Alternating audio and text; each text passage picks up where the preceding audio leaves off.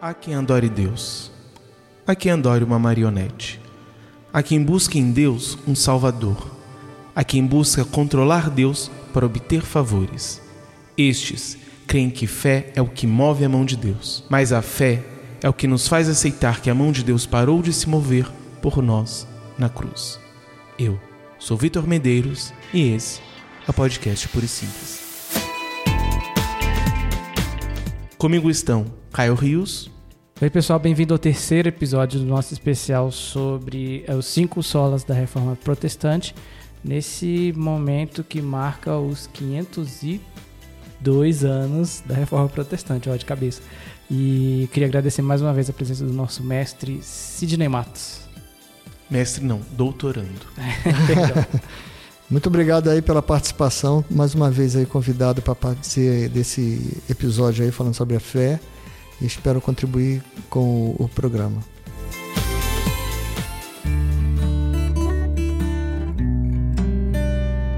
E hoje nós vamos falar sobre Sola Fide. Minha primeira pergunta é, de forma resumida, o que é o Sola Fide?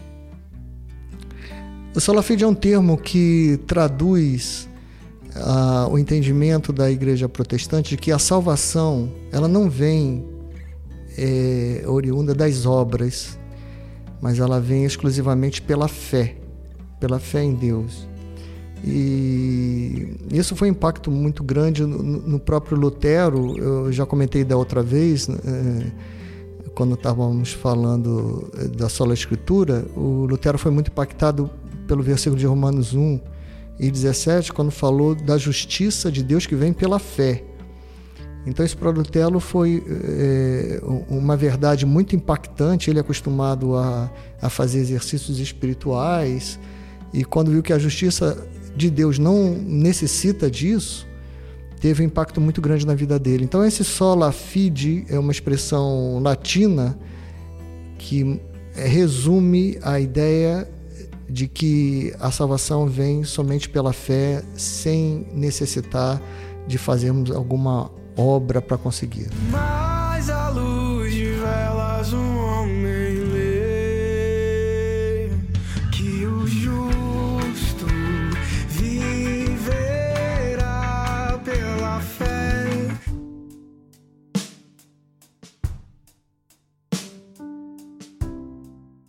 Ora, Sabemos que tudo que a lei diz, aos que estão debaixo da lei o diz, para que toda boca fique fechada e todo mundo esteja sob o juízo de Deus. Porquanto, por obras da lei, nenhum homem será justificado diante dele, pois, pela lei, vem um pleno conhecimento do pecado.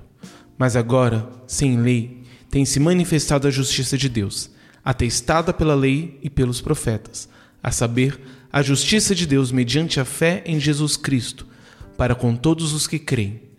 Pois não há distinção, porque todos pecaram e necessitam da glória de Deus, sendo justificados gratuitamente pela sua graça, mediante a redenção que há em Cristo Jesus, ao qual Deus propôs como propiciação pela fé no seu sangue, para manifestar a justiça por ter deixado de lado os delitos passados na tolerância de Deus, tendo em vista a manifestação da sua justiça no tempo presente, a fim de que ele mesmo seja justo e justificador daquele que tem fé em Jesus.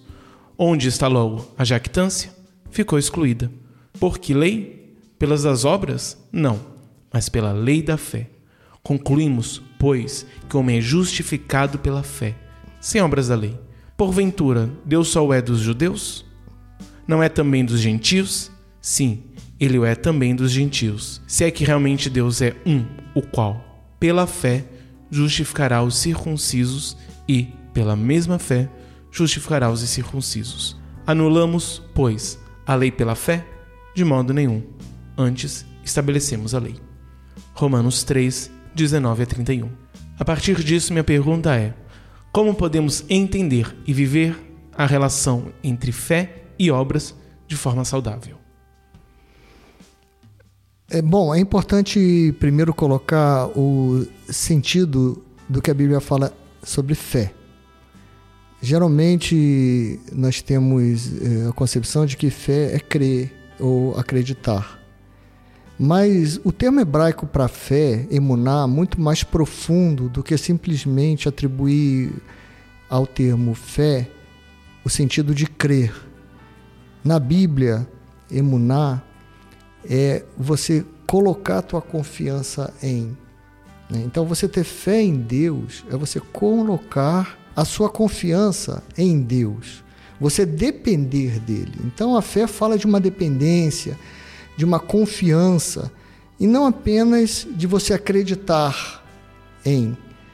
E nesse sentido que o apóstolo Tiago diz: olha, crer em Deus, até o diabo crê, no sentido de acreditar.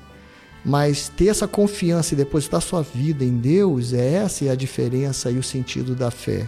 Como outros sentidos que os textos bíblicos colocam em outras palavras, que nós tomamos como base superficial, a fé, poderia dar exemplo de outras palavras aqui, com outros sentidos que a gente to toma superficialmente, mas tem sentido profundo.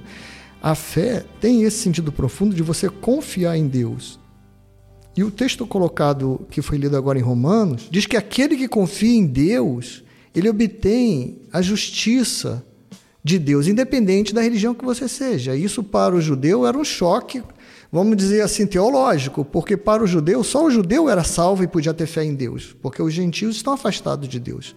E de repente você vê o apóstolo Paulo dizendo: se o gentio tem fé em Deus e confia a sua vida em Deus, Assim como o judeu, ele obtém a justiça de Deus sem precisar cumprir a lei de Moisés, não precisa de obras, mas você confiar. Essa confiança em Deus, esse depósito da nossa esperança em Deus é que vai trazer essa salvação mediante a graça. Isso independe se for para o judeu, se for para os gentios. Eu, por exemplo, não tenho descendência é, israelita, não sou descendente de Abraão na carne, e creio em Deus e deposito a minha confiança em Deus e sem necessidade de ser um judeu, é, como a Bíblia coloca. Isso é muito importante porque dentro do cristianismo a gente tem a noção que o cristão tem o monopólio de Deus. Houve um, um religioso da África do Sul chamado Desmond Tutu, ele fez um livro e esse livro é muito interessante, cujo título é Deus não é cristão. E pode chocar algumas pessoas. Como Deus não é cristão?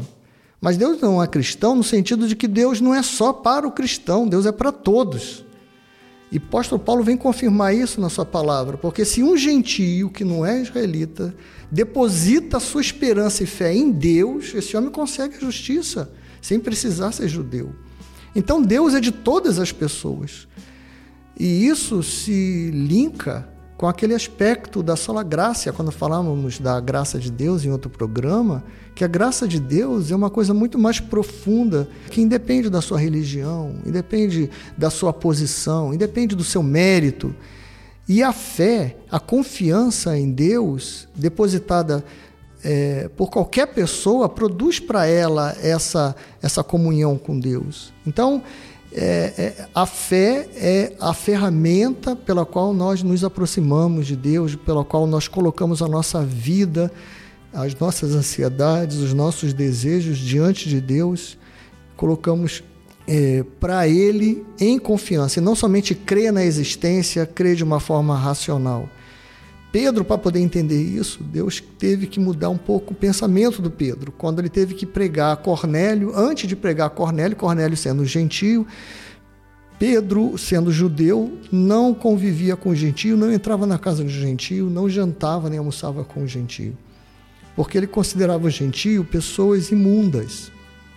Deus, então, antes de chamar Pedro para pregar na casa do Cornélio, fez que ele tivesse uma visão de muitos animais imundos e disse: Toma, Pedro, pega esses animais, mata e come. Pedro, não, mas esses animais são imundos. E Deus falou para ele: Não chame imundo aquilo que Deus santificou.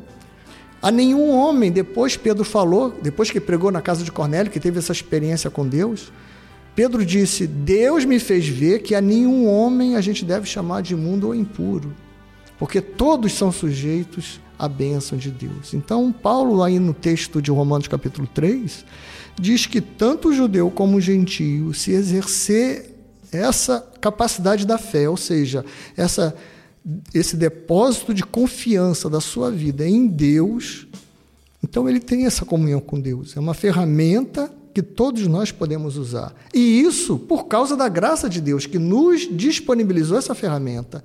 Então, a graça de Deus é o ponto de partida para que a gente possa usar a fé que está disponível. Então, ter as nossas esperanças colocadas em Deus, todos nós podemos ter isso. É claro que existe um ramo da teologia que coloca é, que a fé é um privilégio de algumas pessoas, a gente entende é, por que essas interpretações, mas no dia a dia o que a gente vê na prática são as pessoas de vários matizes, de várias situações, concordando com a graça de Deus de que ela pode ter é, a sua confiança colocada em Deus e Deus assim ir lá e assistir aquela pessoa e atender aquela pessoa na sua situação caótica, na sua transformação e transformar essa pessoa em justiça. Por isso que Romanos diz a justiça que vem da fé.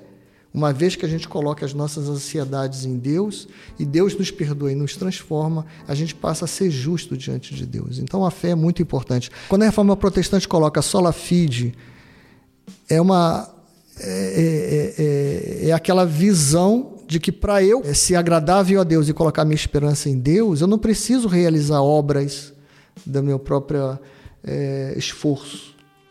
E, aliás, e é importante dizer aqui, um dos grandes diferenciais da religião cristã em relação a muitas religiões orientais é justamente essa. As religiões orientais te ensinam a fazer esforços para que você consiga forças internas, energias internas, perfeição interna pelo seu próprio esforço, pelos seus próprios exercícios espirituais, chegar ao nível de perfeição. O Evangelho veio colocar uma nova revelação dizendo: você não consegue, por maiores exercícios que você fizer, 30 anos na neve, 30 anos dentro de uma caverna, fazendo exercícios espirituais, não vai te fazer apto a chegar a Deus. Você tem que colocar a tua esperança em Deus e deixar Ele agir na vida. Então, é, esse é um grande diferencial da religião cristã. Não está no meu poder, nas minhas obras, fazer aquilo para Deus se agradar de mim. Está no meu poder ter confiança em Deus para que Ele possa me ajudar a depositar em Deus a minha vida. E isso é a fé que a Bíblia coloca como emuná, ou em, em grego pistis. Né? Então, é, o sentido da fé é muito mais profundo. É por isso que nas evangelizações, na pregação do evangelho, muitas pessoas, é, pastores, pregadores, dizem, crê em Jesus Cristo, né? E é salvo. E a pessoa que escuta aquilo diz, mas eu creio, eu, eu sei que ele viveu há dois mil anos atrás, né? eu sei que ele foi um personagem histórico. Pronto, e daí? Tá, já tá bom? É isso aí? Eu creio. Mas essa crença dessa forma não leva ninguém para o céu.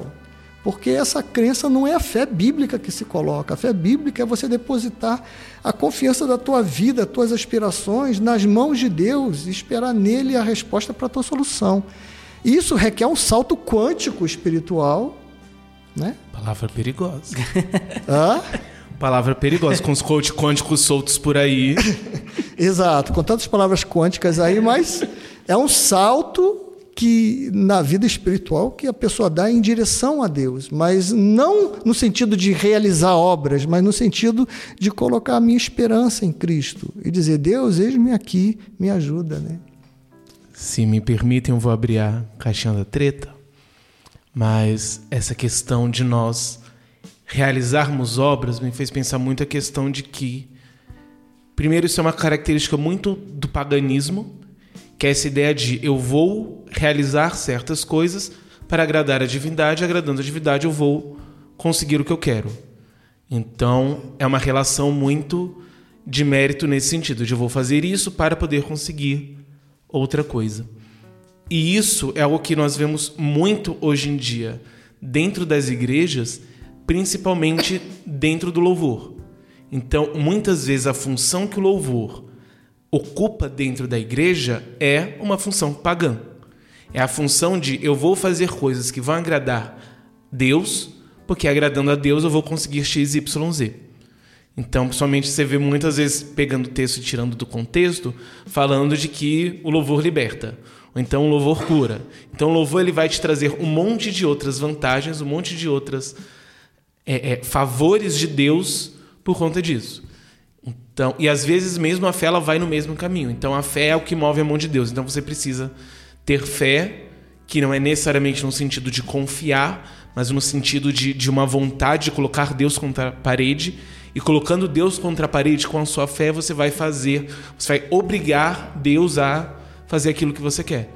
Então eu vejo que, principalmente através do louvor hoje em dia nas nossas igrejas, mas também por conta de algumas doutrinas que fugiram ao episódio do Sola Escritura, as pessoas vão tentando controlar Deus. Então, fazendo coisas e fazendo ritos para controlar a Deus, fugindo completamente desse sentido de fé. Então, se eu verdadeiramente eu confio em Deus, eu não confio simplesmente de que ele é capaz de, mas de que também ele sabe o que é melhor para mim, que ele está no controle e voltando um pouco também para o episódio da graça, existe um plano maior. E que às vezes a ação ou a, entre aspas, não ação dele vai ter a ver com isso. E que eu posso me alegrar nele pelo que ele fez ou por ele não fazer, porque ele sabe o que está fazendo. Então, eu acho que precisamos tomar muito cuidado nesse sentido de até que ponto nós estamos sendo levados através das obras tentarmos controlar Deus, ainda que essa obra seja travestida de fé. É, isso é fruto do mundo utilitarista que nós temos hoje. Você faça esses passos, cumpra essas regras, que Deus vai fazer isso para você. Isso não é fé. A fé você deposita a tua confiança em Deus, venha o que vier. Você tem que confiar que Deus está fazendo o melhor para você. Então, quando a gente tenta traduzir essa esperança numa fórmula racional e lógica de é, causa e efeito, a gente está racionalizando uma coisa que não é para ser racionalizada. A fé trabalha dentro da incerteza. Eu não sei qual é a resposta, mas eu confio em Deus, que o que vier, eu estou com Ele. Então a fé vem junto com o amor. Se você tem amor, não teme o que Deus vai decidir sobre você, mas eu não tenho certeza o que vai acontecer. Mas o mundo hoje utilitário faz com que a gente tente eliminar as incertezas. Então eu vou formatar o meu passo a passo aqui. Então eu vou fazer isso para depois fazer isso, para depois fazer o louvor, vou orar sete vezes, vou fazer sete jejuns. É sempre um número assim, e a pessoa vai até o final, no sétimo vai acontecer alguma coisa, né?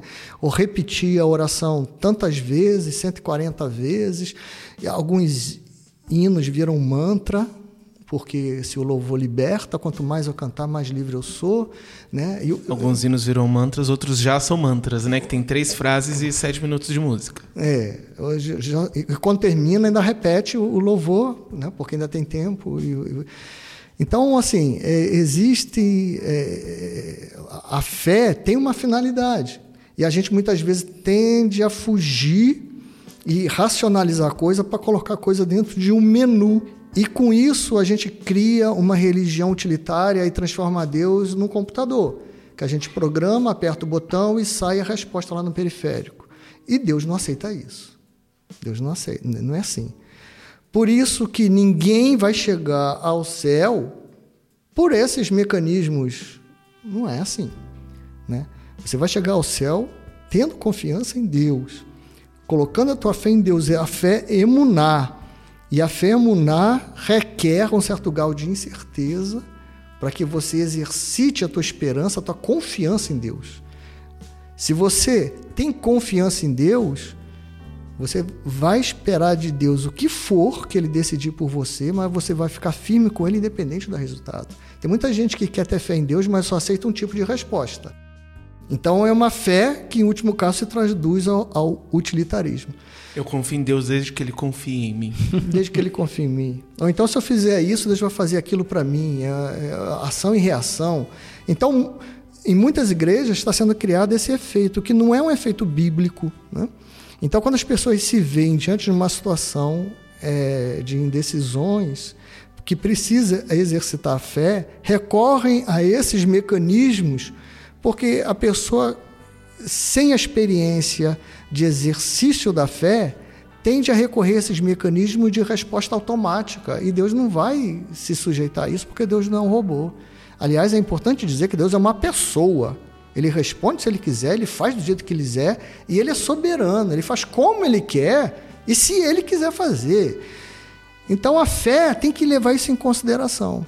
O sola fide mostra que, ao contrário do que era antes, da ideia que se dava antes da igreja protestante, de que para você conseguir um lugar no céu, você precisa estabelecer certos exercícios, penitências, algumas, algumas obras a ser feitas, a igreja protestante fez uma separação e dizendo: olha, é a fé que te dá a justiça em Deus, é a confiança em Deus, independente do que você faz. Agora, existe uma coisa muito importante que deve ser colocada aqui, para não confundir quem nos escuta.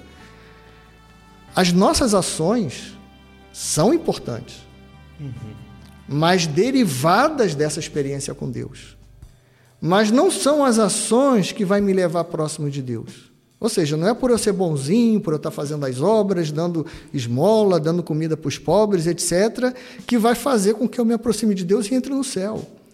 O caminho é inverso. Eu tenho que primeiro ter uma comunhão com Deus pela fé, que vai me dar uma transformação interior, que vai me produzir obras. Essas obras são importantes e são válidas. Então, é, é muito importante dizer que as obras de piedade, como Paulo fala em, em, a Tito, as obras de piedade, elas são frutos da fé que já existe é, de forma pré.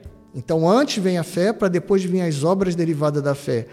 O sentido contrário é, não é possível, ou seja, eu fazer obras de piedade para conseguir uma fé com Deus. Isso não é.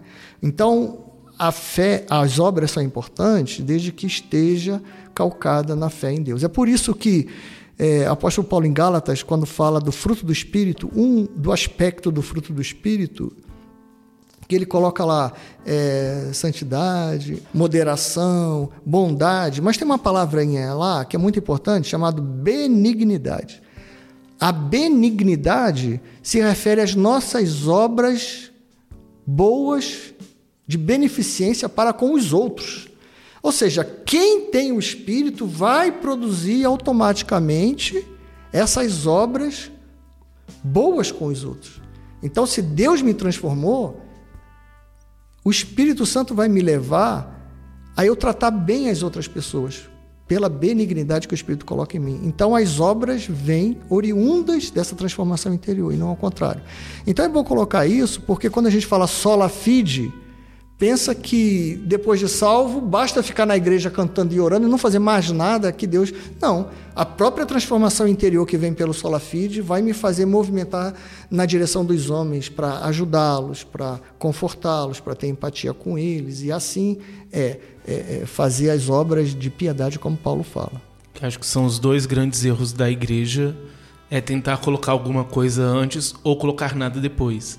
Então, ou você tenta colocar um monte de coisas para poder alcançar a salvação, ou então entende que não é necessário nada antes, mas então, ah, então também não é necessário fazer nada. Até acho que um pouco para se distanciar de algumas outras religiões, como o Espiritismo, por exemplo, que traz muita ênfase na obra, então muitas igrejas acabam optando por isso. Então, já que eu não preciso fazer nada, então também não vou fazer nada, então não preciso. Só preciso vir e louvar e me relacionar com Deus. Eu não preciso fazer nada a partir disso. Mas a luz de velas um homem lê que o justo viverá pela fé.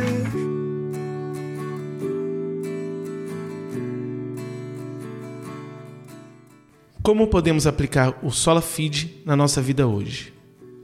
Eu creio que o sola fide na nossa vida hoje é a resposta para muitos problemas da atualidade. Os problemas. É, você, João, é psicólogo. A atualidade de hoje está trazendo muitos problemas de ansiedade, transtornos de ansiedade, problemas emocionais de toda ordem. E a fé, a fé nos ajuda a depositar a nossa confiança em Deus. Então, aquela ansiedade devido à incerteza, ao futuro incerto, ao emprego que não vem, ao problema financeiro, à questão da família. Quando a gente tem Deus como um amparo, quando a gente coloca Deus como nosso sustentáculo, que é, o, que é a essência da fé emunar, a gente passa a ficar confortável interiormente, porque apesar das incertezas externas, nós temos alguém que nos segura. Então eu posso ter problemas de falta eh, de apoio do pai, da mãe, da família, do esposo, da esposa, ou da sociedade, ou até da igreja. Em muitos casos acontece isso. As pessoas se sentem afastadas da igreja, sentem que a igreja não deu o apoio necessário, ou então faltou apoio dos amigos. Nesse momento, quando a gente deposita a nossa confiança e a nossa fé em Deus, aquilo serve como uma âncora para a nossa alma e as nossas ansiedades, vamos dizer, são arrefecidas por causa dessa nossa fé em Deus. É por isso que em Filipenses capítulo 4 diz lá: Colocai mediante a oração diante de Deus todas as vossas angústias, as vossas ansiedades. Colocar diante de Deus é ter fé em Deus que Ele vai te dar uma ajuda, te dar um apoio. Então você é, é psicólogo, sabe que um evento fica mais traumático quanto menos saída a gente vê.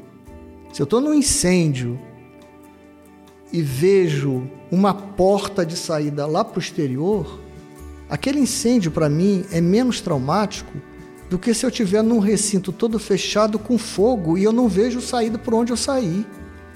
Aquilo me traumatiza mais do que se eu encontrar um, um, uma luz no fim do túnel. Então, na nossa vida, muitas vezes acontece isso. Nós estamos no meio de um incêndio e a gente não vê uma saída. E isso traumatiza, causa ansiedade, transtornos de todo tipo.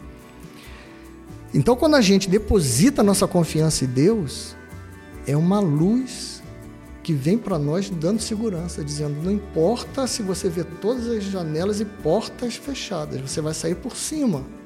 Você vai encontrar uma solução. Então, a fé te dá soluções não vistas pela razão, Olha que importância da fé, porque a fé trabalha no mundo de Deus, e no mundo de Deus tem potenci potenciais soluções que nós não enxergamos com os olhos humanos.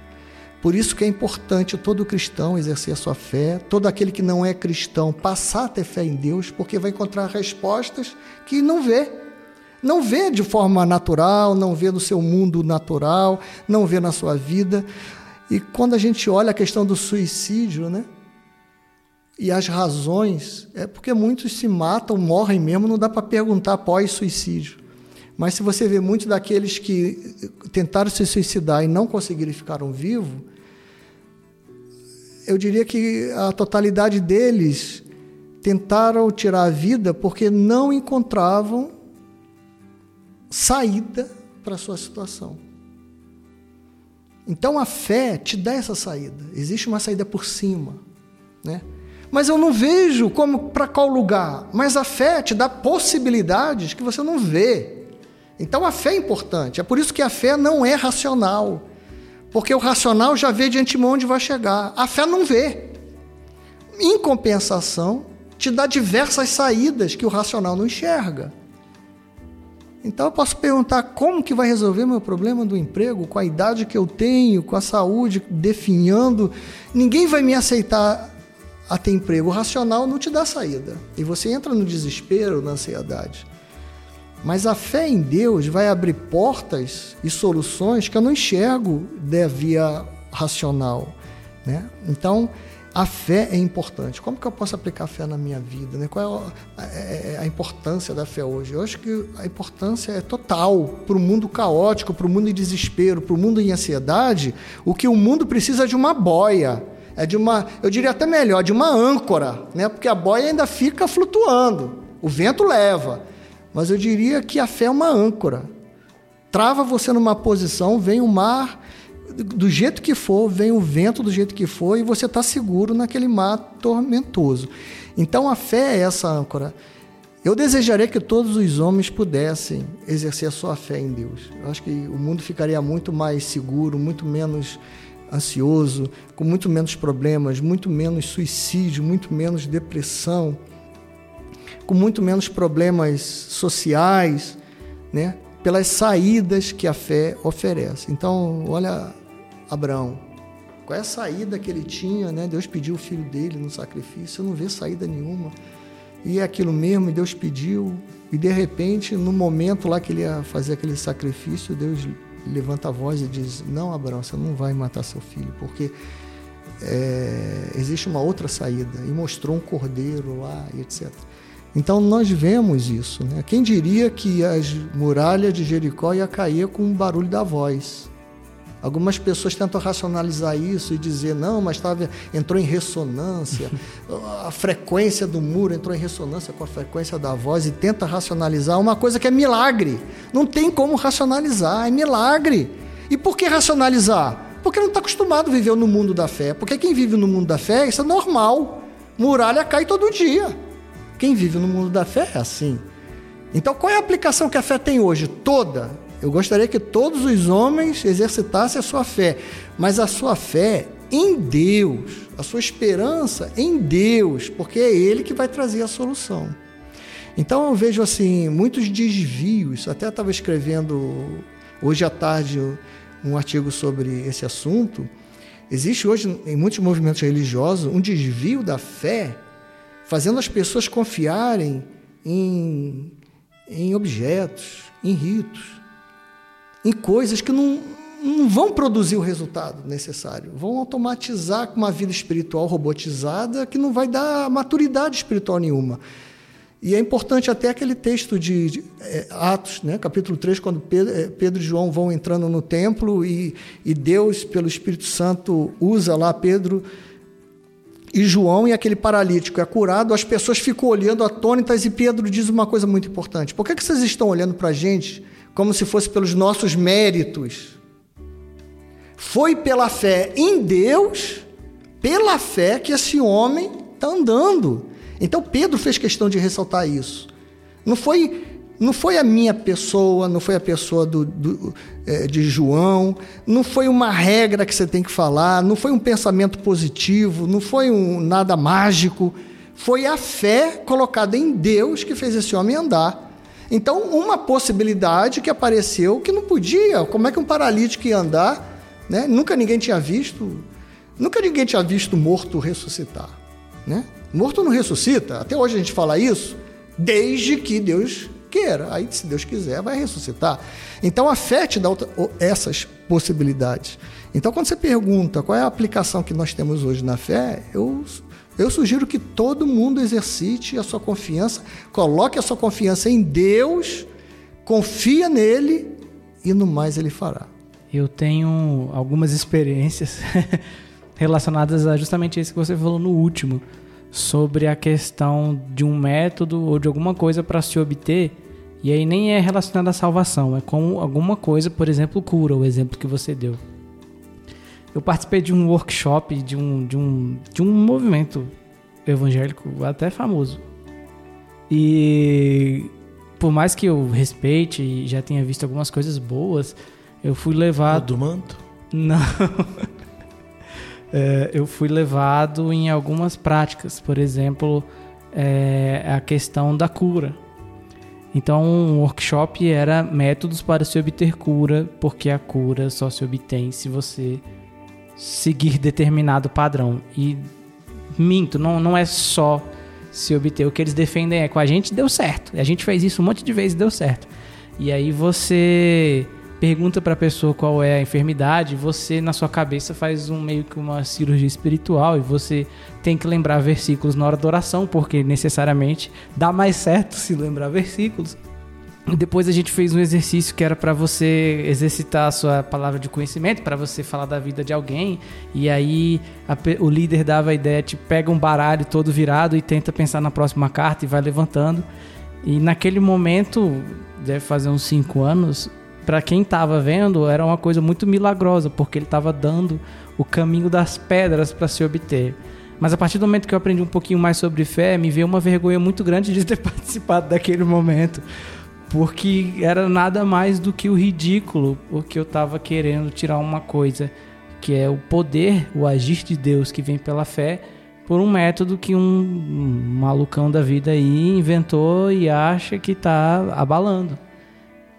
E é, é isso que. que e, e, e o fato de, quando a gente conhece mais da Bíblia, da palavra, da, de como Deus age, é por isso que vem a vergonha. Porque em vez de estar no meu tempo me relacionando com Deus e conhecendo mais, exercitando de fato a minha fé em outras coisas, eu estava aprendendo o beabá do milagre, que é uma coisa que, que não existe. E eu acho muito legal você ter trago. Foi quase justamente o que eu passei, né? Porque métodos e, e, e formas de se obter uma coisa que é, vem da fé e quem vai curar é Deus. E não é pelo fato de que você lembrou ou não de determinado versículo que tal pessoa vai ser curada. Então, assim, é uma experiência que é importante eu, eu falar agora, porque tem muitas pessoas no meio evangélico tentando é, é, colocar essa coisa em prática. Vocês não estão vendo, mas o João Vitor tá, tá numa cara de espanto com essa história que é impossível descrever. Um outro ponto que eu quero trazer é com relação já também ao que a gente falou sobre as obras e, e com a fé é que quando você tem o um entendimento da fé, as coisas ficam mais leves. Então, se você, você deu exemplo assim, do, do, do, do incêndio ou de alguma situação, se a gente está habituado em confiar na sua obra, vai piorar ainda mais a situação que você está de desespero. Porque você está colocando, é, você está acreditando coisas às suas obras, você está dando crédito às suas obras e não à sua fé.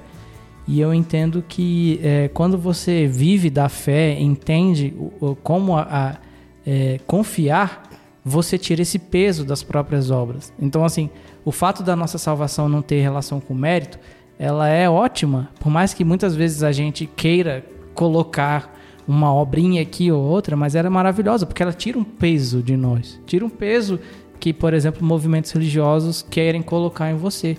Ela traz uma leveza, ela traz um, um, um sentimento do amor de Deus e que eu, entendo que o fato de você é, vivenciar a fé, você te dá mais liberdade e traz essa leveza também para a própria prática da obra.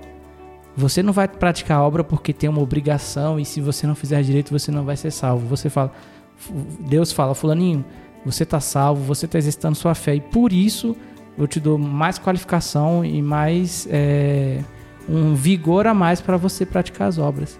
Então acho que a gente perde um tempo muito grande das nossas vidas querendo colocar mérito humano nas coisas, sendo que tudo pode ser muito mais é, obtido com muito mais facilidade e com muito mais amor e trazendo um, uma paz na sua alma muito maior do que, as, é, do que as obras, como o próprio Sidney falou aqui. É nesse momento que nós vemos a importância de estudarmos os cinco solas e de vivermos eles em conjunto. Uhum.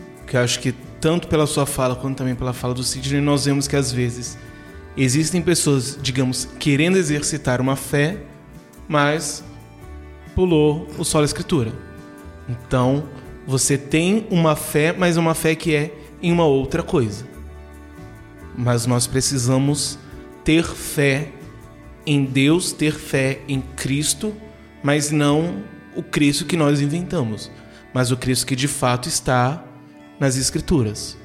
Então, de fato, vai ser extremamente um divisor de águas, digamos, para o mundo se o mundo inteiro cresce, exercitasse fé em Cristo. Mas não é simplesmente em um Cristo de invenções humanas que nós inventamos pelas nossas experiências pessoais, mas que está de fato na Escritura. Ou que nós vemos várias outras religiões, várias outras posições vão também inventando um Cristo diferente daquele que está nas Escrituras. Nós precisamos realmente entender quem é Cristo e termos fé em Cristo, porque essa salvação ela vem somente através de Cristo. Mas isso é tema do próximo episódio.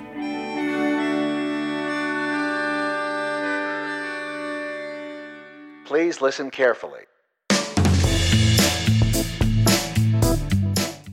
Pessoal, muito obrigado a você que nos ouviu até agora. Eu queria agradecer mais uma vez o nosso querido professor mestre Sidney Matos, que atualmente está fazendo seu doutorando em teologia. Ele já foi nosso professor da própria escola teológica e é foi nosso professor da escola dominical e continua nos trazendo grandes ensinamentos. Então, como eu falei, ele é doutorando em teologia e ele também é monitor do núcleo 226 da ETAD. Você que não conhece a ETAD, é a Escola Teológica das Assembleias de Deus.